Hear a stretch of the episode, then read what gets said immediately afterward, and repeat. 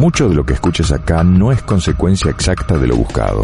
Sin fórmulas, es una ecuación sin calculadoras. Sin fórmulas, con Marcelo Tapia.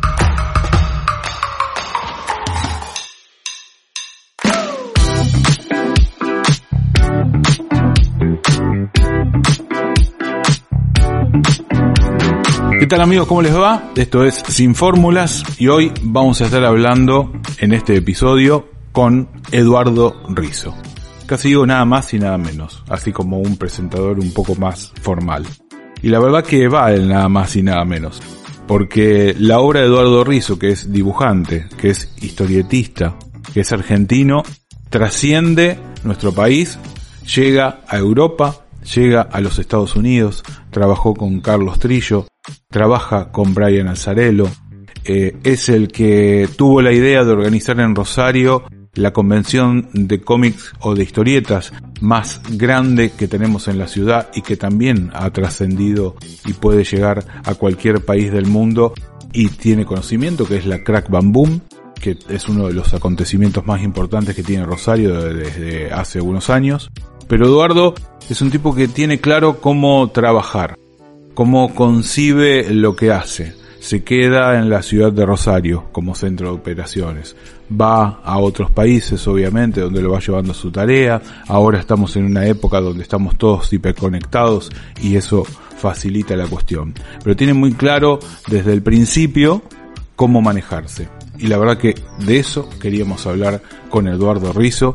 Los dejo con esta charla que tuvimos y que la verdad me parece que van a sacar muchas cosas interesantes. Eduardo Rizo, ¿cómo va? Bienvenido. Muy bien, gracias por la invitación. No, por favor, gracias a vos por, por haber venido. Eh, ¿Siempre dibujando? ¿Tenés recuerdo así de, de, chico dibujando o en un momento te agarró a empezar a dibujar?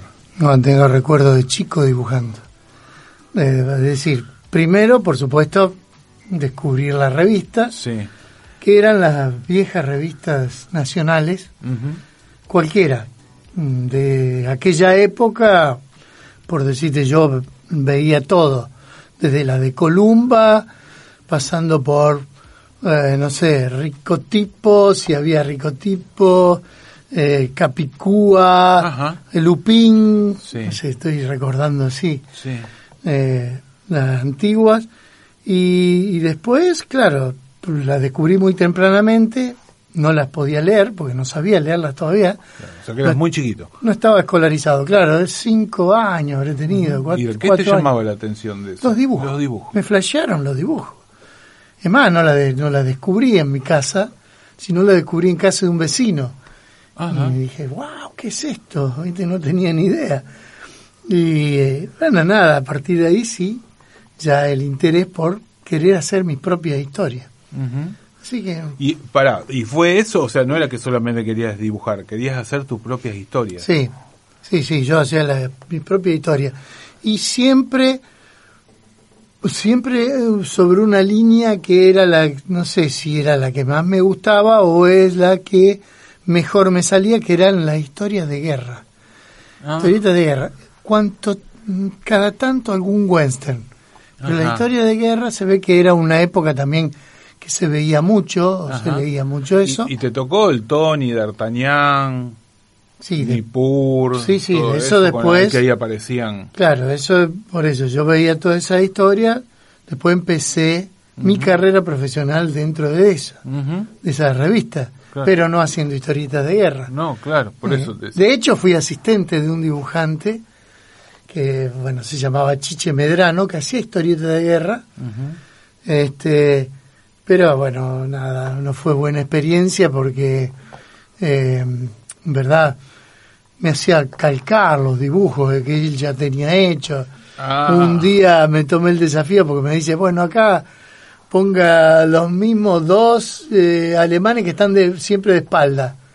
Yo dije, otra vez los mismos alemanes, es decir, el público, viste, como dicen siempre, Sí. se renueva. Sí. Sí, loco, se- lo está engañando. Claro. Entonces dije, no, voy a hacer yo mis propios alemanes. Oh, lo que me retó, lo que me retó. Me lo hizo borrar y me hizo calcar los alemanes. Bueno, entonces dije, no, esto no es, No es. no es el camino que yo quiero, así que bueno. Ah, pero son etapas de aprendizaje, siempre se saca algo. Claro. Así ¿Y, tú, y, y, y cuándo crees vos que, que encontraste tu personalidad en el dibujo? Mira, uno siempre está buscando esa personalidad, ese estilo, Sí.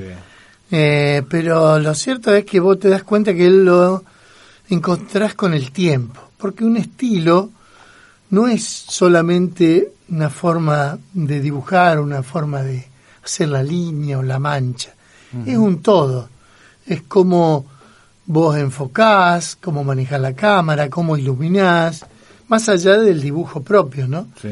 Eh, cómo narrás, cómo planteas la página. Eh, entonces, bueno, con el tiempo uno va encontrando ese estilo y después incluso a mí me va aburriendo y voy mutando. Trato de ir mutando también porque me aburro de verme repetidamente. No quiero hacer los mismos dos soldados alemanes Claro. que hacía cuando... Te quedó de ahí. Entonces necesito renovarme cada tanto. Pero vos tenés una carrera variada Sí. de personajes. Sí, pero Sí. viste que en algún punto también algunos editores o escritores creen que vos te podés adaptar muy bien a cierto tipo de historias. Ajá. Y a mí eso es lo que no me gusta. Claro. Entonces, Por eso, ahora, por ejemplo, estoy dibujando, que te lo comentaba Sí. antes de comenzar sí. a grabar, una historia de guerra que no había Claro. hecho nunca. La que querías de chico. de chico, pero Claro. a ver, tiene sus eh, detalles en el medio, que como que hay unos super guerreros, Hitler está allá en la fase final y los alemanes descubren crear con los muertos unos super guerreros, o sea, unos muertos vivos. Sí. Este, entonces, bueno, el- este personaje que es el Sargento Rock, viejo personaje de DC, tienen que pelear contra ellos. Entonces, es divertido. Sí. Es divertido. Tiene una parte, por supuesto, como todo, que se acerca a los hechos verídicos y otra cosa de fantasía. Eh, y el próximo proyecto que va a ser propio también, junto con mi socio que es Azarelo, que cada tanto nos renovamos, Sí. va a ser un western. Así que también algo que no hice nunca y que algo de chico me, Claro, me quedó. Porque de chico eso nos fascinaba, eran las de guerra, los de el western también era, Claro. era buenísimo, era encontrar algo, la aventura. Sí. ¿Qué, qué pensás de el del que piensa que el cómic es, es para chicos? Hay yo me encuentro con un montón de gente. A mí particularmente me da como un poco de, de, de bronca. Este, Cuando escuchas eso. Sí, sí, porque, bueno, eh, eh, creo que es un desconocimiento total. Obvio. Porque vos lo que estás haciendo es para Eso adultos, es. digamos, ya ya hay cosas Sí, que son para además es, chicos, de- obviamente, es un desconocimiento, se quiere, hasta cultural, porque digo, si vos estás enraizado en la cultura, no es, no creo que alguien que esté trabajando en la cultura diga que eso es... No, eso no, pero viste que por es- ahí algunos, bueno, no, pero de chico, sí, es como que... Pero porque se, no sé, a lo mejor se guían por el que dirán. No, no, no, no me parece que sea eso. Como vos decís, hoy...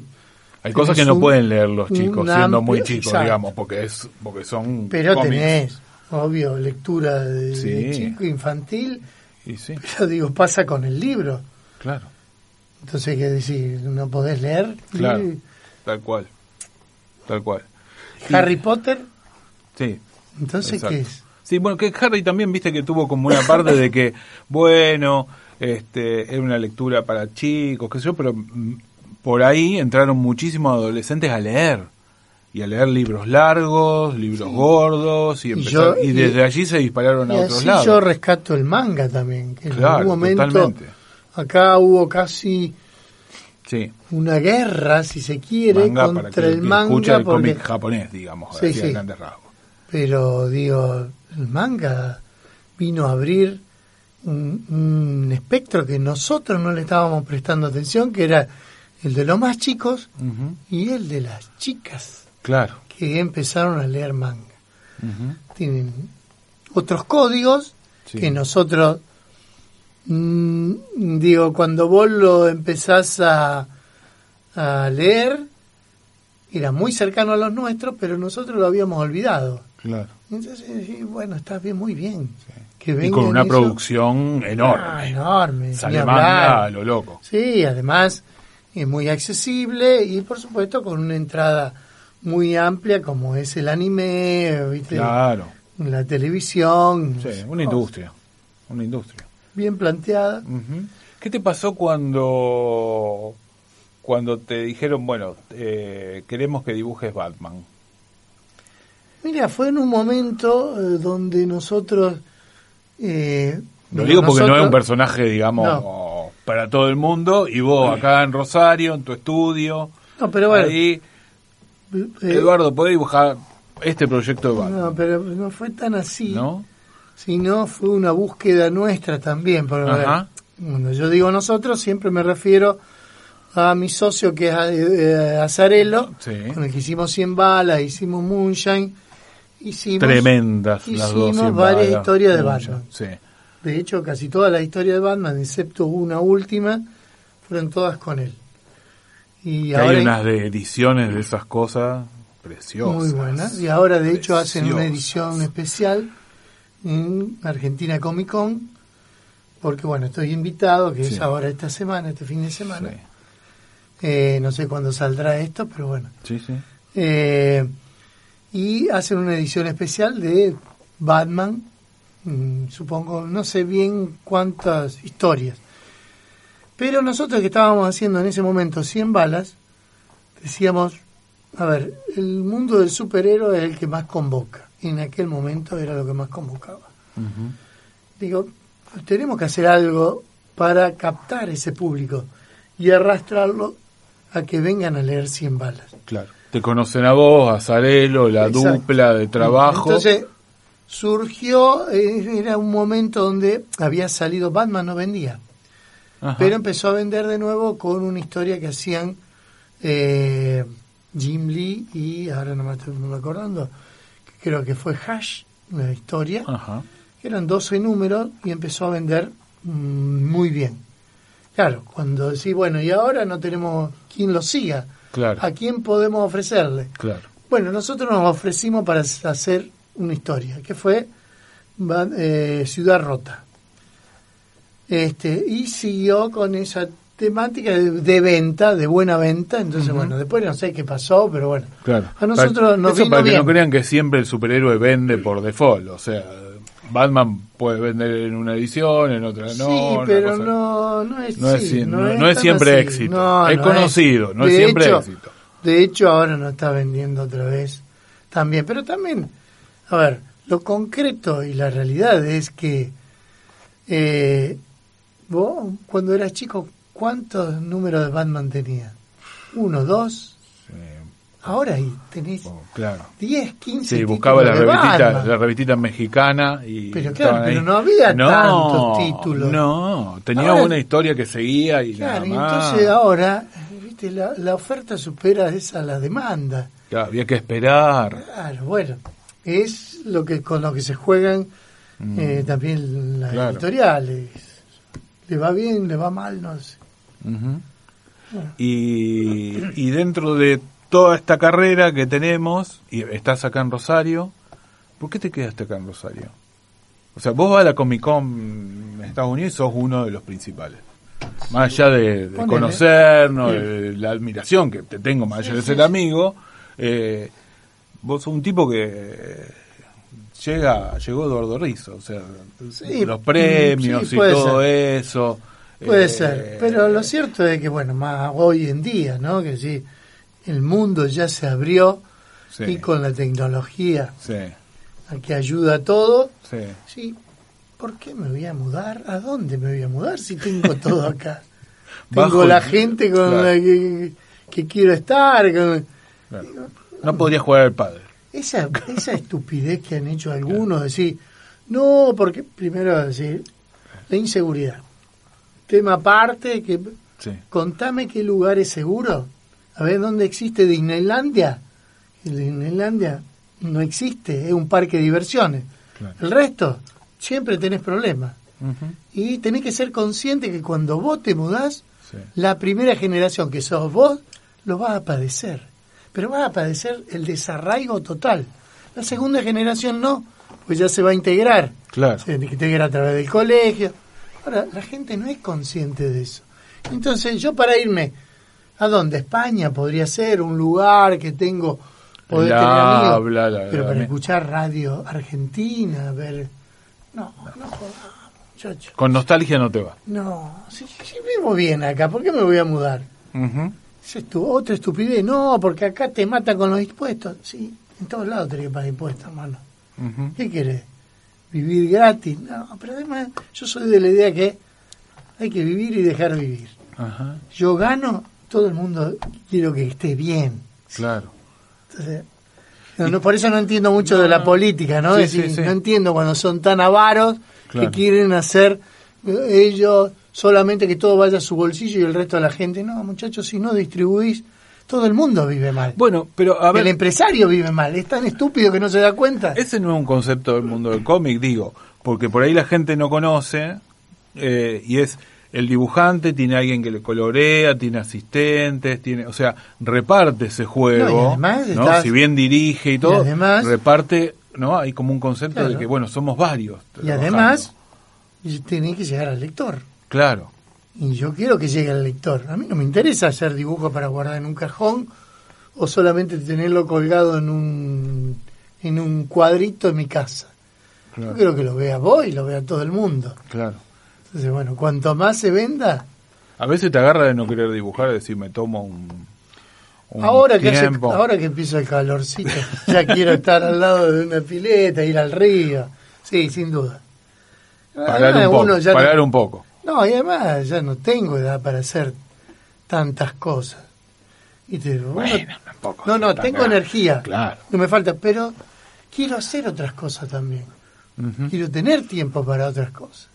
A mí me gusta leer, Claro. me gusta hacer deporte, me gusta tomarme tiempo libre, me gusta estar con amigos, con familia. Entonces todo eso, en su justa medida, creo que ayuda a mantener un equilibrio para que vos te sientas bien. Y yo quiero tenerlo. Cuando empezaron a llegar los premios, ¿te, te condicionó en algo en tu trabajo? No. ¿O fue, bueno, listo, seguimos? Tengo que seguir No, laburando. sí, o sea, sí. ver, a, a lo mejor a tipos que vos veías de lejos, de repente hay un reconocimiento y una cosa, y en- entras en ese que uno se imagina, bueno, pero ahora vamos a hablar de la Crack Está bien, pero yo- pero, eh, es como que eh, también es medio No, es, choqueante, ¿no? Por ahí le pasa a un actor cuando cae. Vos, a vos, vos estás en el Hollywood de- del, del cómic internacional. Sí, sí, tengo varios premios. Es, eh, yo lo tomo como un reconocimiento de parte del público, porque muchos incluso de estos premios los vota el público, eh, más allá de autores y todo. O sea, la gente de la industria es como que te reconoce. La crítica siempre me tuvo eh, eh, en buen nivel, eh, pero también eh, yo siempre me trato de darle algo más al lector, a mí mismo. Yo, mm, Lo hace por vos primero. me desafío a mí mismo todo el tiempo. Esto que te contaba, Sí. de no querer, de aburrirme cuando veo lo que hago con Mm. el tiempo y, decir, y de querer cambiar.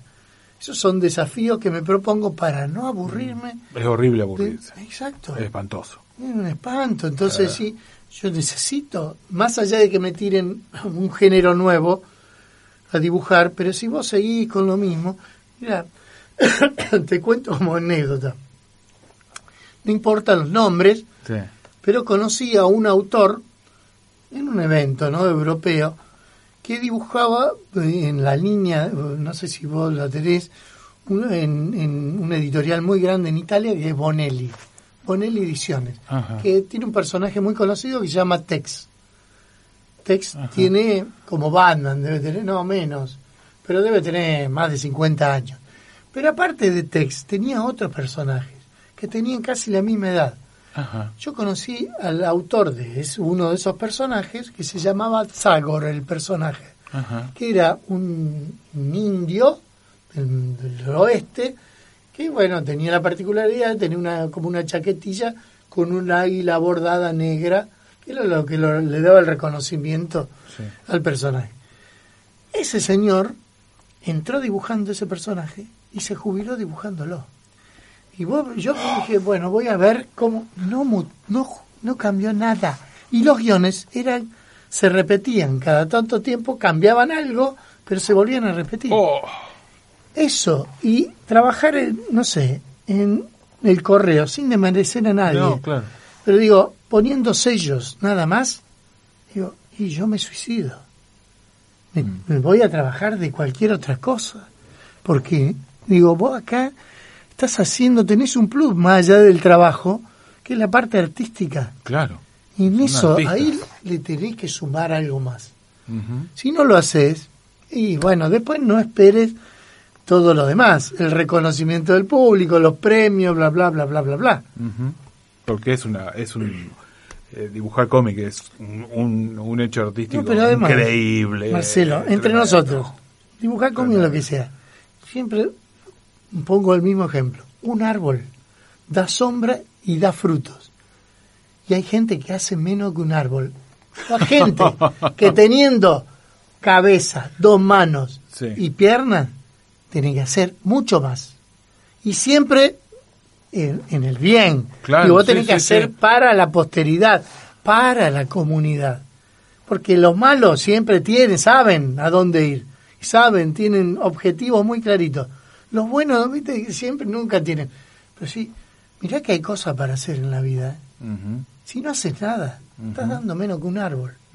No, no jodamos. Un ser humano tiene que dar más. Vos dibujás, este, tenés mucho trabajo, viajás bastante, eh, premios, qué sé yo, Rosario, y un día dijiste voy a hacer la Crack Bam Boom en esto de dar. Sí.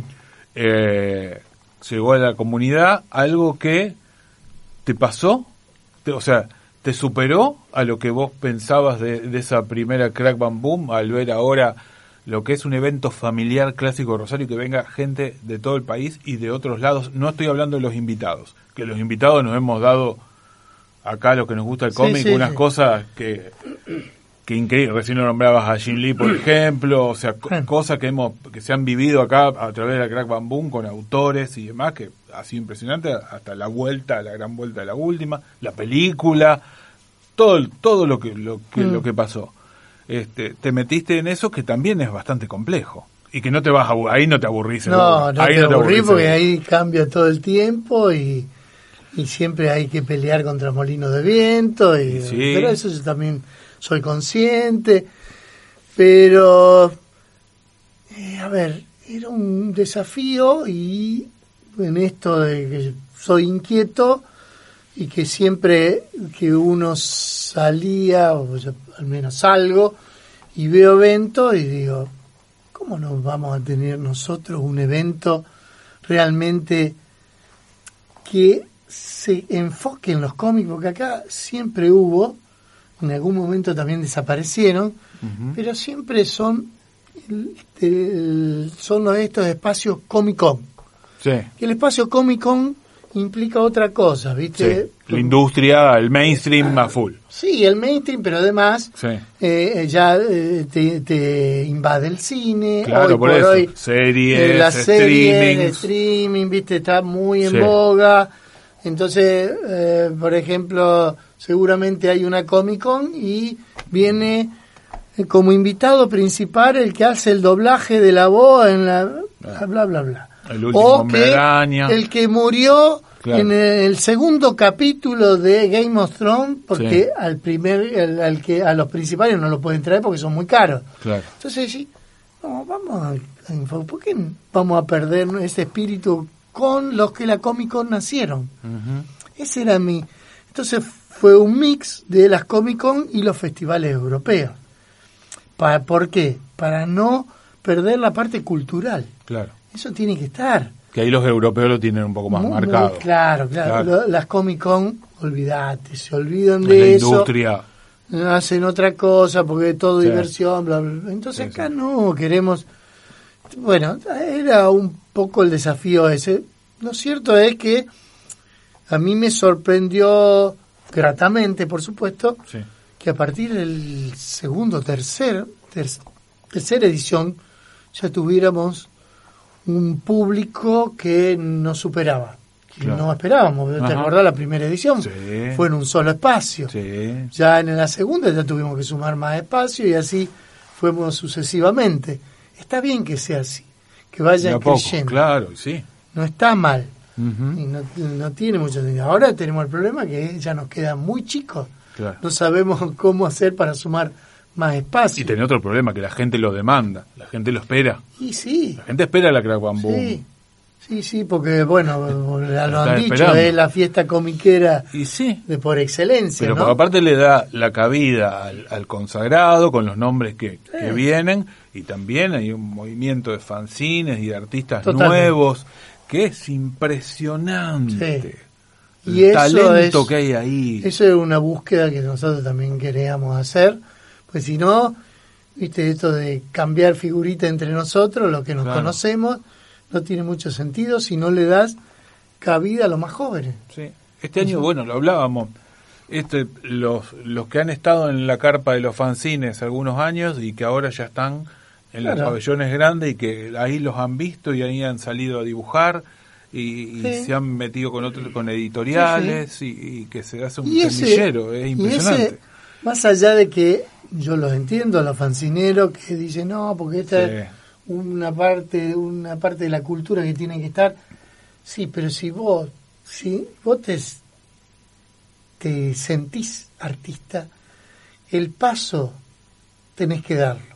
Si vos necesitas salir de ese, podés seguir haciendo fanzines. Claro, Pero digo, está bueno pasar al otro lado y tratar de publicar, de llegar a un público más masivo, Entonces, sea a través de editores Sí, sí, sí. o sea por vos mismo. claro.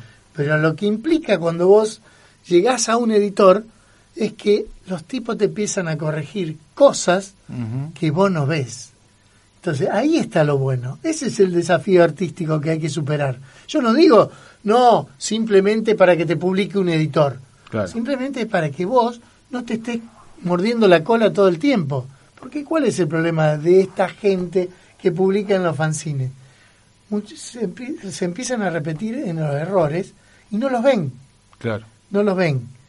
Entonces, a mí cuando me vienen a ver los jóvenes, yo siempre les digo lo mismo. Mirá, la crítica que te puedo hacer es con una mirada casi severa de un editor. Es un filtro que vos tenés que pasar.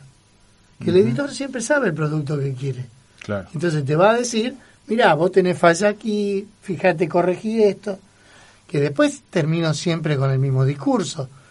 Los cómics, la historieta, permiten que vos tengas muchos errores, pero que vos los puedas cubrir. Claro. Y el cine te pasa lo mismo. Claro. Sí, si vos no tenés que mostrar todo. No. De hecho, hay un montón de material que sobra en las Claro, películas, se edita y, y sale. ¿Por qué empecé yo a, cubrir, a, a trabajar blanco y negro? Porque yo tenía que cubrir mis errores, sobre todo en la figura, con sombra. Ahora, tenés que pensar. Eso implica pensar. Y, la- y es otro de los desafíos que yo siempre tiro para los jóvenes. ¿sí? Pensar mejor, dibujar menos. Eso es lo que hay que hacer en los cómics. No hay que dibujar tanto. Hay que pensar bien. Claro. Y la crack, bueno, creció, creció, sigue creciendo. Sí. Y es emocionante cómo se transformó en algo familiar, porque va más allá de del fandom, de que bueno, vamos Sí. nosotros nos encontramos y Ese- vemos. y Ese qué era el otro yo, desafío.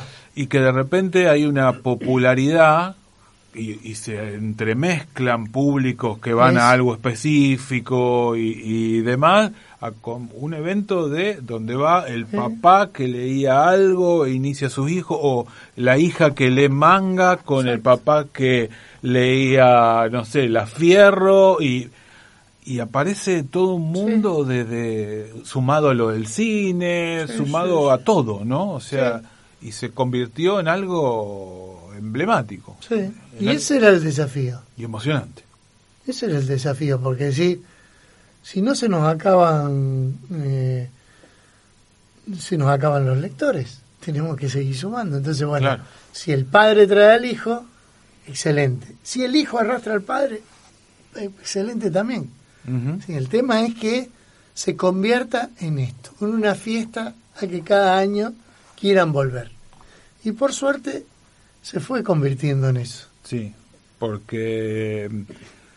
no- y no son halagos, ¿sabes que no son halagos? Eh, hay algo que aquel que a lo mejor no tenga para la entrada puede disfrutar de la Sí. parte de fanzines, Sí. puede disfrutar de- del desfile, cosplay, o sea, hay cosas para disfrutar sin tener que, Sí, que sí. abonar algo hay- lógico, digamos. y no ¿no? solo la Cuando se abona, no se abona una fortuna. Tenés la, la- después si querés ver Las muestras. porque están, son siempre gratuitas Sí. en el Parque España.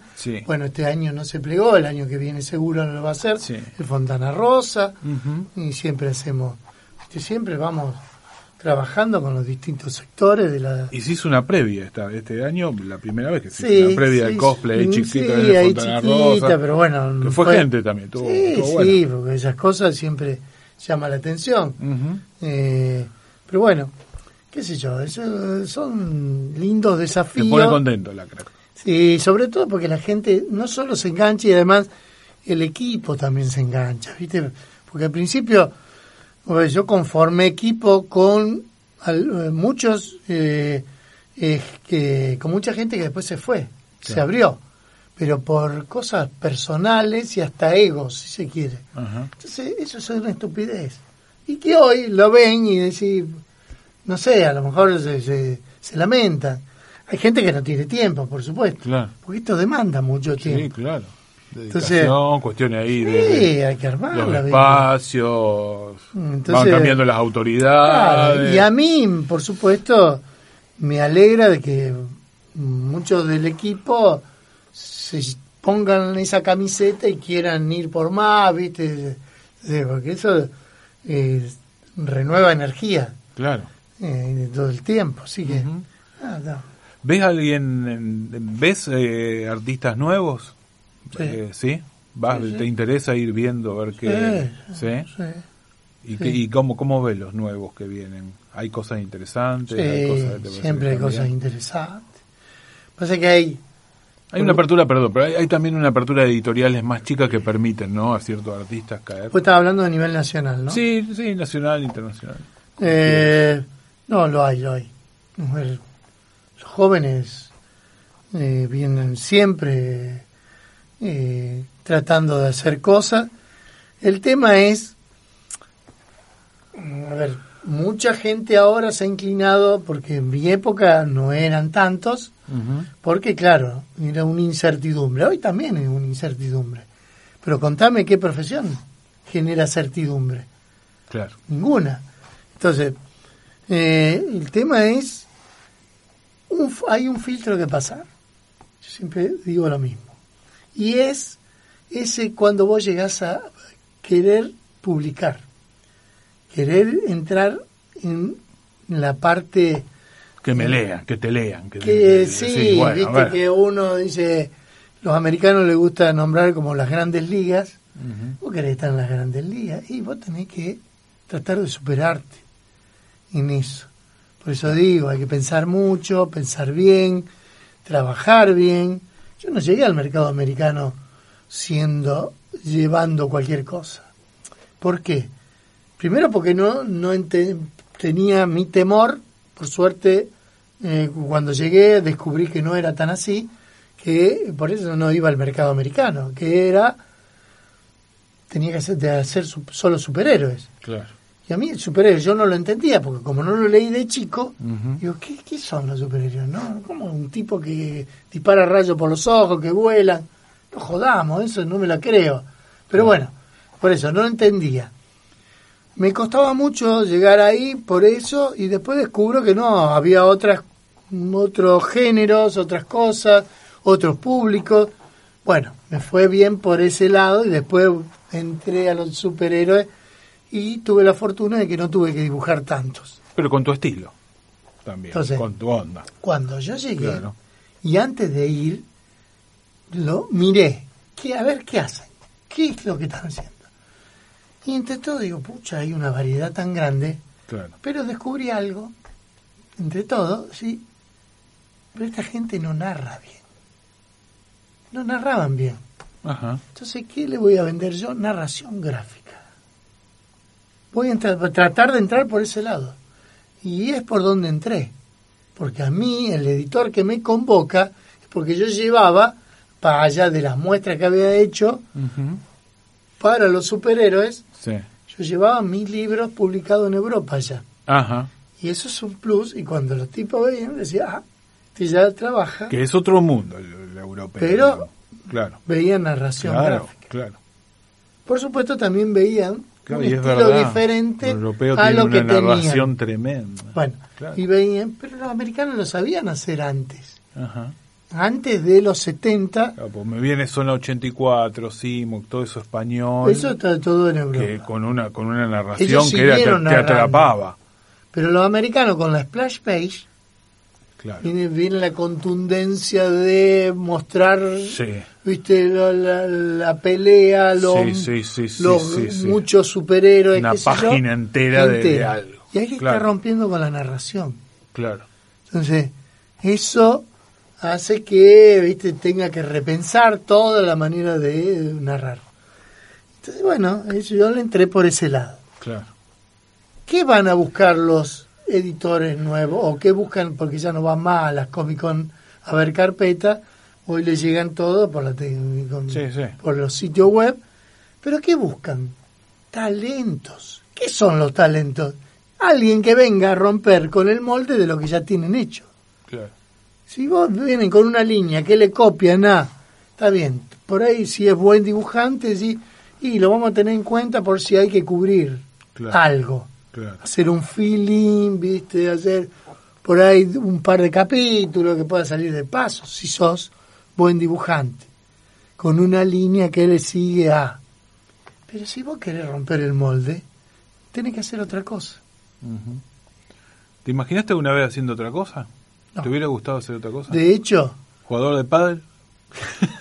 Ah, ese de grande, ¿no? Este. No, de hecho, yo pasé un año muy. muy angustiante, un año más, cuando me fui de mercado europeo y tratando de encontrar otro mercado. Fue una época de crisis allá y acá las crisis siempre están Sí. sumale a que yo ya tenía una familia y así.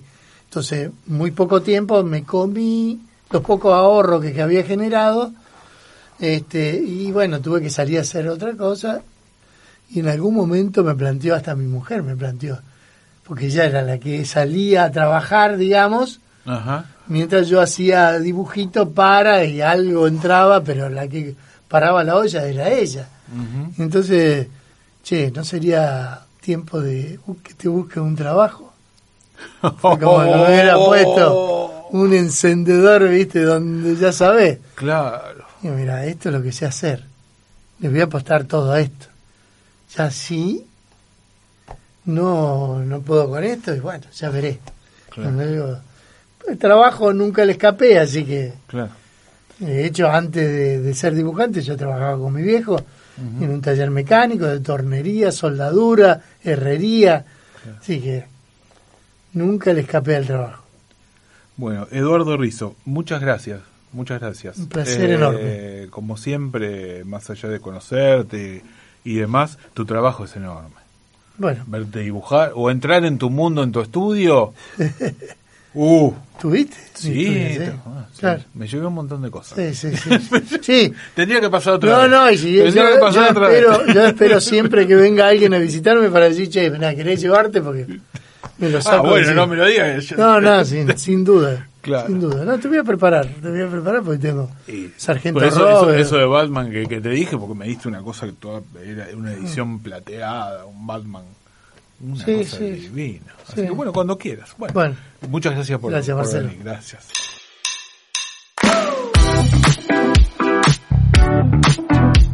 Sin fórmulas, para descubrir el resultado de lo vivido.